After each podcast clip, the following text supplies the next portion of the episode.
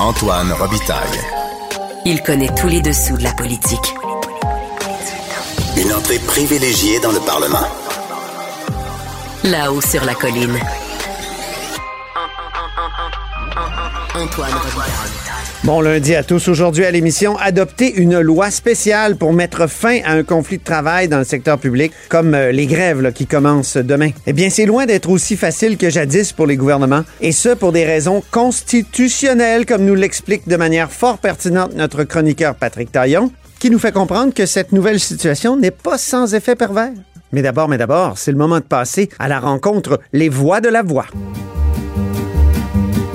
Quand on partait de bon matin, quand on partait sur les chemins, à bicyclette.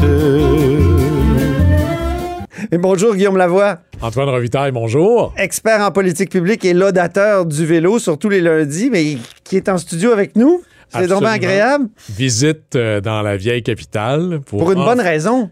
Pour que des bonnes raisons. Qui est liée au vélo. Absolument. Et là, je suis en route pour Rivière-du-Loup, pour la belle région du Bas-Saint-Laurent, qui organise, Antoine, son premier, puis là, c'est tout l'écosystème social, politique, essentiellement touristique, qui organise une journée, le Forum Vélo. Et là, vraiment, c'est la mobilisation de toutes les forces vives de la région pour tirer avant, d'abord comprendre, documenter et tirer ou harnacher tout le potentiel de l'économie touriste, touristique du vélo. Oui. Et alors, c'est assez merveilleux de voir ça. Et tu sais, le- pour être capable de profiter de la chose, là, il y a une recette de ce que j'appelle quatre ingrédients plus un. là. D'abord, ça prend des infrastructures routières ou des sentiers derrière pays. Ensuite, ça prend la compatibilité des commerces. C'est-à-dire que est-ce que les restaurants, les boutiques, les hôtels ont ce qu'il faut pour accueillir des cyclistes? Ça va du... euh, euh, du rack à vélo ou à la capacité qu'ils puissent euh, bien s'organiser. Les commerces qu'on pourrait appeler, pardon, les commerces de soutien, hein, réparation, euh, dépannage, accompagnement des bagages. Moi, je l'ai essayé une fois, ça Ah. c'est génial. là. Oui. Alors, il y a quelqu'un qui prend tes bagages le matin et qui amène ça au prochain endroit. Toi, tu profites de, de la ride pendant ce temps-là. Et surtout, la structuration de l'offre. Par exemple, maintenant, sur le site web de Tourisme Bas-Saint-Laurent, tu cliques vélo et là, ça t'amène. Vous avez un vélo de montagne, un vélo de route, vous êtes là pour combien de temps? Comment on structure cette chose-là? Et le cinquième ingrédient qui est la clé, le soutien à toutes les entreprises et secteurs qui ont à voir avec le vélo. Alors ça, c'est les bureaux de développement économique des villes, la Caisse populaire du coin, la MRC. Alors tout ça est en train de se mettre en place. Mais pour le Bas-Saint-Laurent, il y, en manque, là. Il y en a un sixième. Ah. La qualité des couchers de soleil quand tu roules à vélo le soir, mais c'est ben oui. absolument fabuleux. C'est magnifique. Là, Moi, j'ai fait plusieurs voyages dans le Bas-Saint-Laurent. C'est une de mes régions préférées pour faire du vélo. Sérieusement. Ouais, tu sais que d'ailleurs, c'est un potentiel gigantesque Oui, oui. avec le, le vélo de montagne maintenant. Ah. Pas seulement l'été, mais aussi l'hiver avec le vélo euh, que toi t'appelles Dodu, là, ou le, le VPS, le, le vélo à pneus euh, surdimensionné. Et là, on va essayer de casser d'abord les Il y, a, mythes. hein. il y a des belles, des belles routes de gravel aussi. Moi, j'en Oui, ai fait oui. le- la- du, du gravel bike. euh, Le vélo d'arrière-pays. Du vélo de gravel, Euh, pardon. C'est magnifique. Là. Et là, dans les deux mythes qu'on va essayer de casser, qui sont euh, presque les mythes qui collent à la peau du tourisme. là. Ouais. Une affaire mineure, saisonnière, euh, plutôt pauvre. On voit souvent le vélo comme ça. Un instant. Je reviens à ça, qui est une équation fondamentale. Le dollar de touriste vélo est le dollar qui laisse l'empreinte économique la plus profonde et la plus marquante dans la région. D'abord Ah bon? au niveau de l'économie locale, parce qu'ils mangent plus sans avoir d'arrière-pensée. On dit qu'on a faim quand on fait Il boit voyage plus. de vélo. oui. il, est- il- il prend plus de temps. D'ailleurs, le tourisme vélo fait en moyenne six nuitées par séjour, ce qui est quand même beaucoup. Ah oui? Et en comptabilité nationale, on est à côté de l'Assemblée nationale, ici ça compte. Bien, Ah oui. ce que le, le- lorsqu'un touriste qui se promène en voiture, beaucoup de ses dollars sont attribués à la voiture qu'on ne fabrique pas ici et au carburant qu'on importe. Mhm. En comptabilité nationale, c'est payant au local et au national.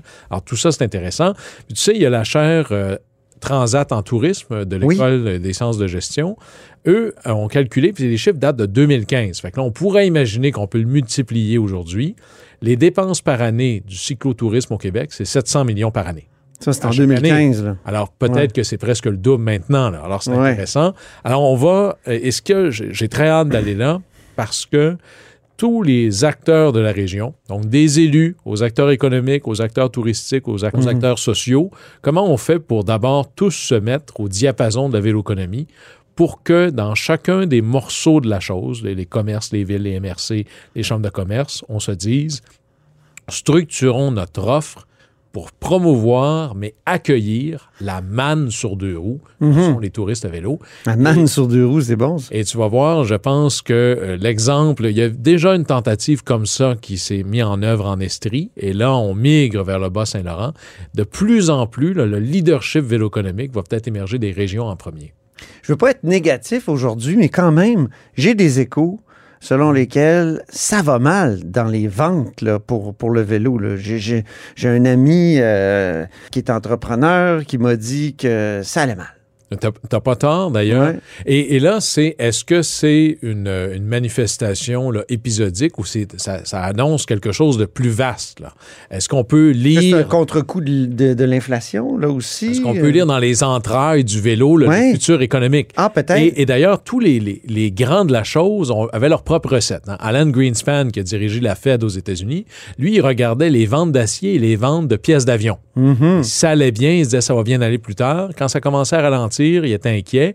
Jean Chrétien, qui a appris euh, son économie euh, à travailler avec euh, le grand Mitchell Sharp à Ottawa, battait le, ministre, le ministère des Finances à chaque année pour ses prévisibilités économiques. C'était fait une formule maison. OK. Eh Bien là, moi, j'ai un Puis indicateur. quand on dit le, quand le, bâtiment va, tout va. Quand la oui. Là, justement, il n'y a pas de mise en chantier. Ben là, on pourrait dire, et là, voici, moi, mon, mon PIF économique, c'est le PIF vélo, un Ah. nouvel indicateur.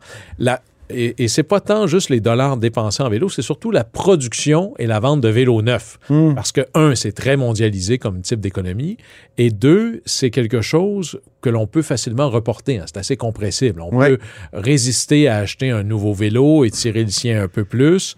Et là, voici des nouvelles que moi, oui, parce que ça se répare beaucoup, un vélo. C'est pas quelque chose qui. Ouais, c'est ça. Et- mais là, C'est pas un bien qu'on qu'on jette facilement. Mais là, le, pro- le problème ou la beauté économique, c'est que les passionnés du vélo disent le bon nombre de vélos à posséder, c'est N plus 1. Mais là, regarde les nouvelles que moi je vois passer là, depuis que- quelque temps. En Espagne, la production de vélos est, Ouais. tren- est en baisse de 35% par Oh. rapport à l'an dernier. Au Orbea, les beaux Orbea. Hmm, ben, oui. tu vois, tu les connais bien. Oui. Aux Pays-Bas, baisse la production. Les inventaires sont très importants. Ah. En Allemagne, un producteur de, euh, de dérailleurs ou de, ouais, on pourrait le dire comme ça, là, très avancé, a une baisse de revenus de 20 OK. Taïwan, qui est véritablement la base de l'industrie mondiale du vélo, gros inventaire, on ralentit la production. Et au Québec, moi, j'entends la même chose. Les inventaires sont élevés. Alors, ça Après a- des années euh, post-pandémie où on se disait Il y avait on veut un vents vélo et on n'arrive pas à se le faire livrer. Alors là, Là, c'est l'inverse. ça nous annonce peut-être des lendemains un peu plus tristes parce que s'il n'y a pas de dollars dépensés en vélo, c'est parce que les gens, c'est pas tant qu'ils manquent d'argent maintenant, mais ils se disent peut-être j'aurai besoin de cet argent-là plus tard. Donc, plus grande inquiétude dans la tête du consommateur. Mais les fondamentaux, ne perdons pas espoir pour la véloéconomie, sont quand même au vert. OK. Par exemple, l'industrie de l'assurance investit massivement pour développer des produits d'assurance pour le vélo et le cyclisme. Les, Bonne idée parce que c'est un bien qui se vole facilement, par exemple. oui, c'est une énorme industrie. Ouais. Euh, le- de plus en plus de gens qui construisent les, les- le, le cocktail des avantages sociaux commencent à mettre des choses de vélo là-dedans. Et l'indicateur parmi les indicateurs, c'est que les investissements publics dans le vélo, soit dans les infrastructures ou dans les flottes de vélos partagés, par exemple, le Bixi à Montréal, euh, qui est fabriqué. Le à par- vélo à Québec. de Vinci, à Mhm. vélo, même chose. Bien, tous ces gens-là voient leur commande augmenter. Alors, les- quand les investissements publics baissent, souvent, c'est le, pri- c'est le, pardon, le privé baisse, c'est le public qui prend la marge. Mhm. Alors, il y a de la place encore pour la véloéconomie, mais on a peut-être une peut-être qu'Éric Girard là, a un nouvel indicateur pour Mais oui, mise à jour. c'est un peu le canari dans la mine. Exactement. Ouais. Guillaume, on termine avec une nouvelle érotisante. Côté vélo? J'ai pensé à toi, puis là, Oui. je me suis dit, c'est le genre de nouvelle que je peux envoyer Antoine seulement après 23 heures. Parce que le lundi, moi, je m'érotise avec la Constitution, mais aussi avec le vélo. Alors, c'est le double érotisme. Oui, Ah, vraiment. Alors, la position du Lotus. Alors, tu sais que le Lotus, qui est une- cette compagnie de véhicules là, de grande performance, il y avait Oui. une série de F1, ils ont fait la voiture de James Bond. Non seulement ils se sont déjà lancés dans le vélo, mais là, ils annoncent... C'est pas la lancement- Martin, euh, James Bond? Ben, Il y, en a un. Il y en a il est en Lotus. Absolument. OK, OK, excuse-moi. Dans euh, Pour vos yeux seulement, là. Ah oui. Carole Bouquet, il est en Lotus. Et ils viennent de lancer, le vélo s'appelle TIP 136. C'est un vélo électrique de route, de course, de vélodrome de très haute performance. Ah oui. Électrique, il pèse 9 kilos. Mais tout ce que tu sauves en poids, tu le perds en portefeuille. Il coûte 25 000 euros. Alors, euh, taux de change, là, à peu près 37 500 dollars. Mon Dieu. Alors, tu vois ça, là, Comme une auto usagée maintenant. oui, mais là, t'imagines ça, tu peux dire, et c'est un investissement. Oui. Ça ne perdra pas de valeur. Non, non, c'est certain. Ça doit se vendre euh, très bien. Ben, merci infiniment d'être venu en studio ici à Québec. Et comment tu trouves notre vue? Ben, sur le Parlement, c'est magnifique. C'est extraordinaire, C'est hein? les plus belles vues de, qu'il y a de Québec. On est là-haut, sur la colline. Merci beaucoup, Guillaume. Au plaisir. Ah, puis tu reviendras, là. Quand on partait de bon matin, quand on partait sur les chemins, à bicyclette. Antoine Robitaille. Le véritable troisième lien. Le salon bleu à vos oreilles. Et tout ça sans utilisation des fonds publics. C'est lundi, jour de chronique consti. On s'érotise une question constitutionnelle à la fois. La traduction constitutionnelle La question constitutionnelle. Mais bonjour, Patrick Taillon. Bonjour Antoine. Notre chroniqueur constitutionnel et accessoirement professeur de droit à l'Université Laval. Patrick, c'est semaine de grève et il y a vraiment plusieurs éléments constitutionnels qui, euh, comment dire, euh, s'infiltrent dans le débat. Ben oui, parce que du moment où des travailleurs exercent leur liberté, puis que leur liberté est garantie par la charte ou les chartes, ben ça devient, pour le meilleur et pour le pire, des questions constitutionnelles. Ben oui. Et euh, sur ces questions-là, on en a déjà parlé un peu à ce micro, mais la, la- la jurisprudence a énormément évolué là, de- dans les dernières décennies. Que pendant longtemps, on considérait que la liberté d'association, ça ne comportait euh, pas euh, de, de dimension syndicale. Il n'y avait pas de constitutionnalisation du droit de grève au ça. Québec et au Canada. Mais à partir de 2007, là, tranquillement, là, euh, puis surtout dans la décennie 2010, il y a eu un virage. Et là, on s'est mis à parler du droit, du, du droit de négocier de bonne foi la, les conventions collectives, qui, était, qui là a été consacré par la jurisprudence comme un droit prévu par la charte. Et depuis ce temps-là, ben, tu remarqué, il y a pas mal moins de lois spéciales. Oui. Et quand il y en a, ben, quelques, années plus tard, on apprend que la loi spéciale adoptée pour telle ou telle grève, finalement, était inconstitutionnelle. Et donc, il se passe... Moi, je me souviens chose- très bien du décret de 2006 là, par euh, le gouvernement Charret. Donc, c'est avant ce virage constitutionnel-là, ce virage euh, euh, où on a comme sacralisé le, le droit de grève d'une certaine façon. Oui. Oui, je me souviens très bien de ce décret-là là, qui avait été fait, euh, qui avait été vraiment décrié. Je te donne des petits exemples récents, là, pour, Mm. pour- juste pour qu'on prenne la mesure. du- tu sais, M- Monsieur Legault ou Madame Lebel va pas arriver au micro en disant on fera pas de vote spécial, on n'a pas le droit de la- d'en faire. Non. Ils le diront pas.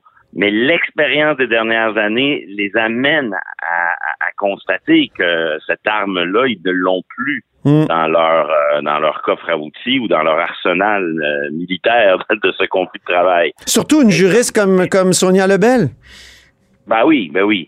Euh, 2019, je sais pas si tu te rappelles la, la dernière grève dans le milieu de la construction. Oui. Euh, le gouvernement, euh, le gouvernement Couillard en 2017 avait voté une loi de retour au travail invalidée en 2019.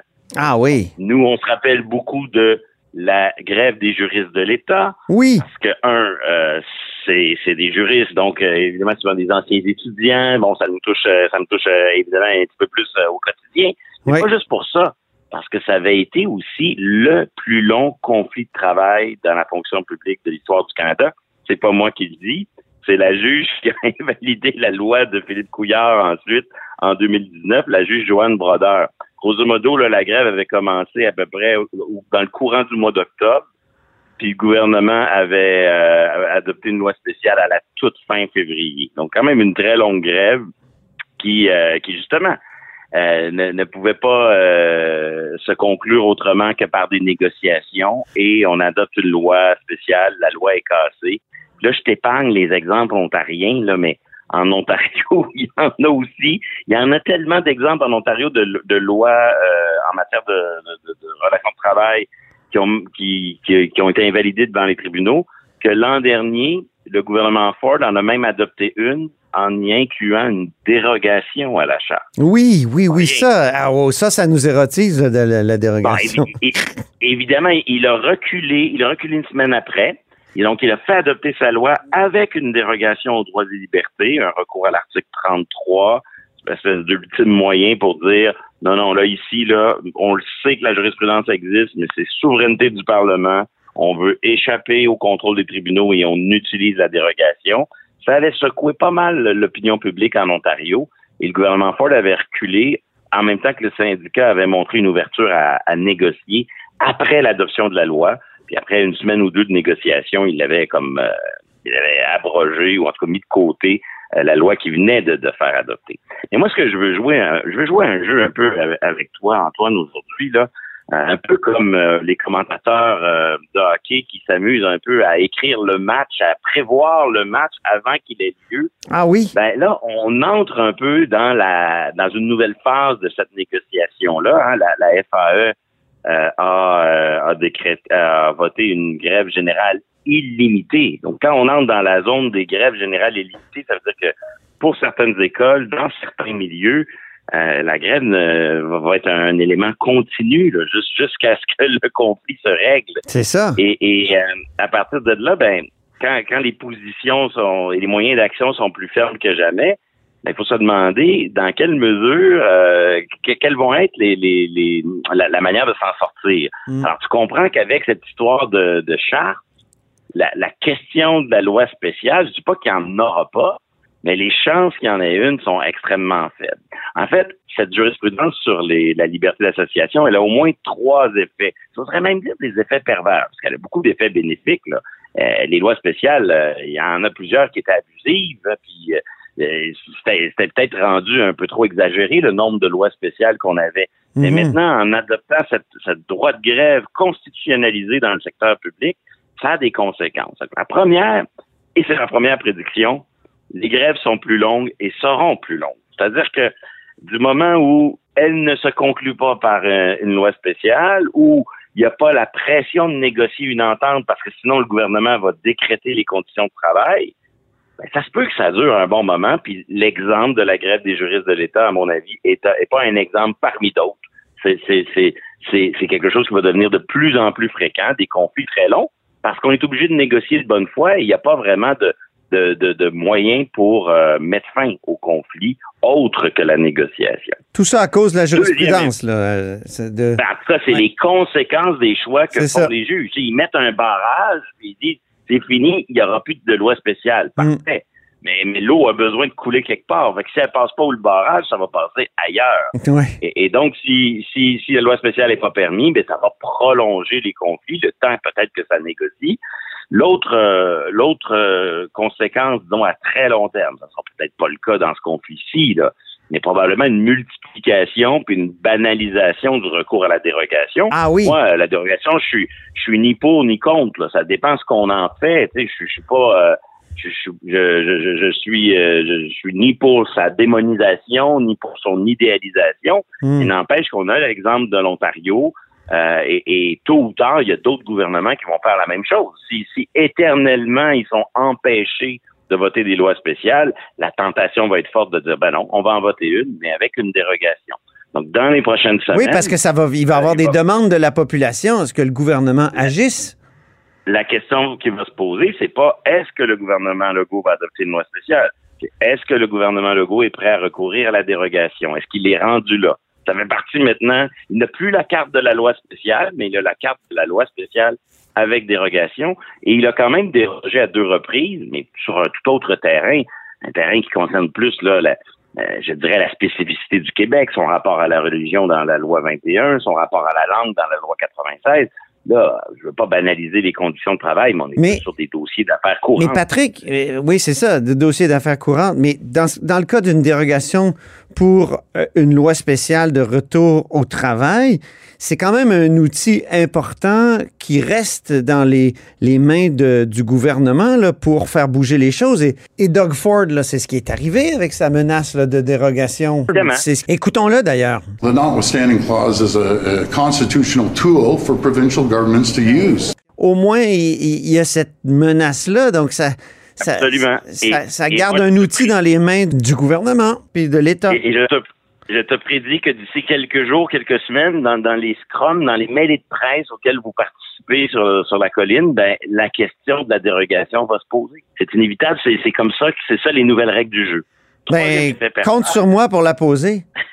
Troisième effet pervers, ben, c'est une forme de judiciarisation des conflits de travail. Ah ben oui. Parce que, là, je, je spécule un peu, mais si la loi spé- si la grève est là, il faut qu'elle perdure parce qu'il n'y a pas moyen d'avoir une loi spéciale, c'est soit on négocie, soit on reste en grève.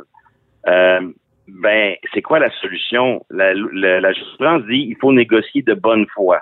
Alors, ça va devenir tentant, soit pour les, pour les syndicats ou pour les, les gouvernements, d'aller devant le tribunal pour un peu judiciariser notre chicane Oui. et, et demander au tribunal pour pourriez-vous décréter que l'autre partie n'est pas de bonne foi? Ah oui.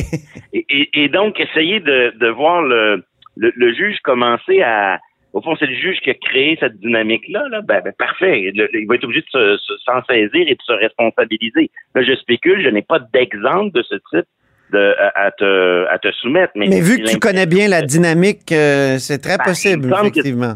Ben, je serais pas surpris, par exemple, si j'étais euh, Sonia Lebel ou si j'étais président euh, d'une centrale syndicale. C'est une option que je n'écarterais pas. Si le, con- le conflit perdure, ben, on, on, on judiciarise le conflit avec les avantages et les inconvénients euh, que ça a. Et cette judiciarisation-là qui est déjà présente, là, Patrick, j'imagine que ça conduit les acteurs à prendre plein de notes qu'ils ne prenaient pas auparavant. Parce que là, Oui, il va falloir. pour prouver la mauvaise foi de l'autre. Exactement. C'est de la. c'est- ça devient de la preuve. Quand c'est judiciarisé, tout devient euh, plus formel. Et, et moi, je me, je, je me demande, quand je vois, par exemple, tout le tango, là, que, la danse que fait euh, Sonia Lebel, je fais des nouvelles offres, je, je théâtralise un certain nombre de compromis, ben, elle essaie de laisser des traces de la manière dont elle s'acquitte de sa bonne foi et j'imagine qu'elle essaie d'accumuler la preuve que de l'autre côté, il n'y a pas d'é- d'équivalent et j'imagine que les syndicats font euh, la même chose euh, réciproquement. Voilà. Et, la, la judiciarisation peut prendre plusieurs formes. Hein. La semaine dernière, dans le journal, euh, Mario Dumont proposait une redéfinition des services essentiels en éducation. Et, et, et, et c'est pas fou. Si, si le droit de grève prend des formes et, et des pratiques qu'on connaissait pas auparavant, ben, il n'est pas impossible que l'effet boomerang, ce soit, encore une fois, par le biais de la judiciarisation des conflits, ben, à un moment donné, qu'on se saisisse de, ben là, dans le cas de l'éducation, peut-être que ce qu'on croyait être des services essentiels dans le passé, quand les grèves duraient, euh, duraient quelques jours, puis qu'après il y avait une loi spéciale, ben là, si ça dure des mois, peut-être que la proposition Mario Dumont, elle va peut-être se trouver un chemin devant un tribunal, devant une juridiction. Quoi qu'il y a déjà une jurisprudence qui dit que service essentiel, c'est lié à la santé et à la sécurité. Évidemment. C'est pas, euh, pas lié à, comment dire, Pour- des, des bons services de l'État, mettons. Pour, le- pour le moment, on n'en est pas là. Mais Et ça a reculé les services essentiels. Quand je pense qu'ici à Québec, euh, il y a un tribunal administratif qui a décidé que le, le transport en commun n'était pas un service essentiel. Oui, c'est intéressant. C'était durant l'été, cette Oui. décision-là. Puis moi, j'y voyais un peu une influence de la COVID. Hein. La COVID nous a montré que tout pouvait fermer. Oui. Et donc, ben, le, le service essentiel du transport est moins essentiel maintenant qu'on qu'on a déjà expérimenté une, une certaine fermeture. Mais ce que j'essaie de te montrer, à, de, de, de- sur, sur quoi- sur sur quoi j'essaie d'insister, c'est que du moment où les règles du jeu et les rapports de force sont bouleversés Hum. par la jurisprudence sur le droit de grève, qui vient vraiment donner aux syndicats un rapport de force qu'on ne connaît pas au Québec. Là. La grève qui commence, on peut se rappeler celle, je sais pas moi, des débuts des années 80, quand le gouvernement Lévesque avait fini avec une grosse loi euh, spéciale. On peut en imaginer d'autres. dans- on peut se remémorer celle des années 70. Mais les règles du jeu, même à l'époque, donnaient un rapport de force moins grand aux syndicats qu'aujourd'hui. Hum. Et donc, ce rapport de force-là, qui est un rapport de force constitutionnel. Oui. C'est pas rien, là. C'est au-dessus des lois. Hum. Euh, ça, ça vient changer la dynamique. Et face à ça, ben, les juges euh, vont peut-être être amenés à dire, OK, ben, euh, d'accord, on est prêt à, à entendre une requête pour évaluer la bonne foi des partis. Euh, on est prêt peut-être à réévaluer euh, la définition de sécurité santé pour les services essentiels. Il ne faudrait pas se surprendre, un, que ce soit long, Hum. euh, parce que c'est l'effet que provoque euh, cette constitutionnalisation du droit de grève, et que euh, un gouvernement qui a plus la capacité de légiférer soit soudainement tenté de dire ben parfait, si, si moi j'ai plus la solution, je, je vais, je vais déplacer le problème devant le tribunal. Et on sait déjà à la lumière de cette- de cette jurisprudence que euh, le gouvernement peut adopter une loi spéciale où il remplace la négo par un arbitrage. Mais là, un vrai arbitrage, donc il perd le contrôle aussi. Là. Ouais, ouais. Mais, mais on voit quand même que les, les, les lignes euh, euh, bougent et que c'est cette façon de mettre du constitutionnel partout, ben, ça, ça a des avantages parce que c'est bien le, le, le, le droit de grève est mieux respecté. euh, Mm. Le gouvernement peut pas rire des travailleurs comme il le fait parfois avec des lois spéciales, mais ça a aussi des effets pervers, Mm. prolonger les conflits. Je ne connais pas l'ampleur des fonds de grève dans les différents syndicats, mais du moment où Ben, y la FAE en a pas. quand, quand- c'est ça. Si t'as pas de fonds de grève et que tu Ouais. votes la grève dans une dynamique où il n'y aura pas de loi spéciale, tu votes peut-être la grève générale illimitée Mm. pour un très Merci. long moment. Merci beaucoup, Patrick Taillon. C'est tout le temps qu'on avait. On se reparle lundi prochain. À bientôt. Et c'est ainsi que se termine La Haut sur la Colline en ce lundi. Merci beaucoup d'avoir été des nôtres. N'hésitez surtout pas à diffuser vos segments préférés sur vos réseaux. Ça, c'est la fonction partage, mais c'est aussi le bouche à oreille traditionnel. Et je vous dis à demain. Cube Radio.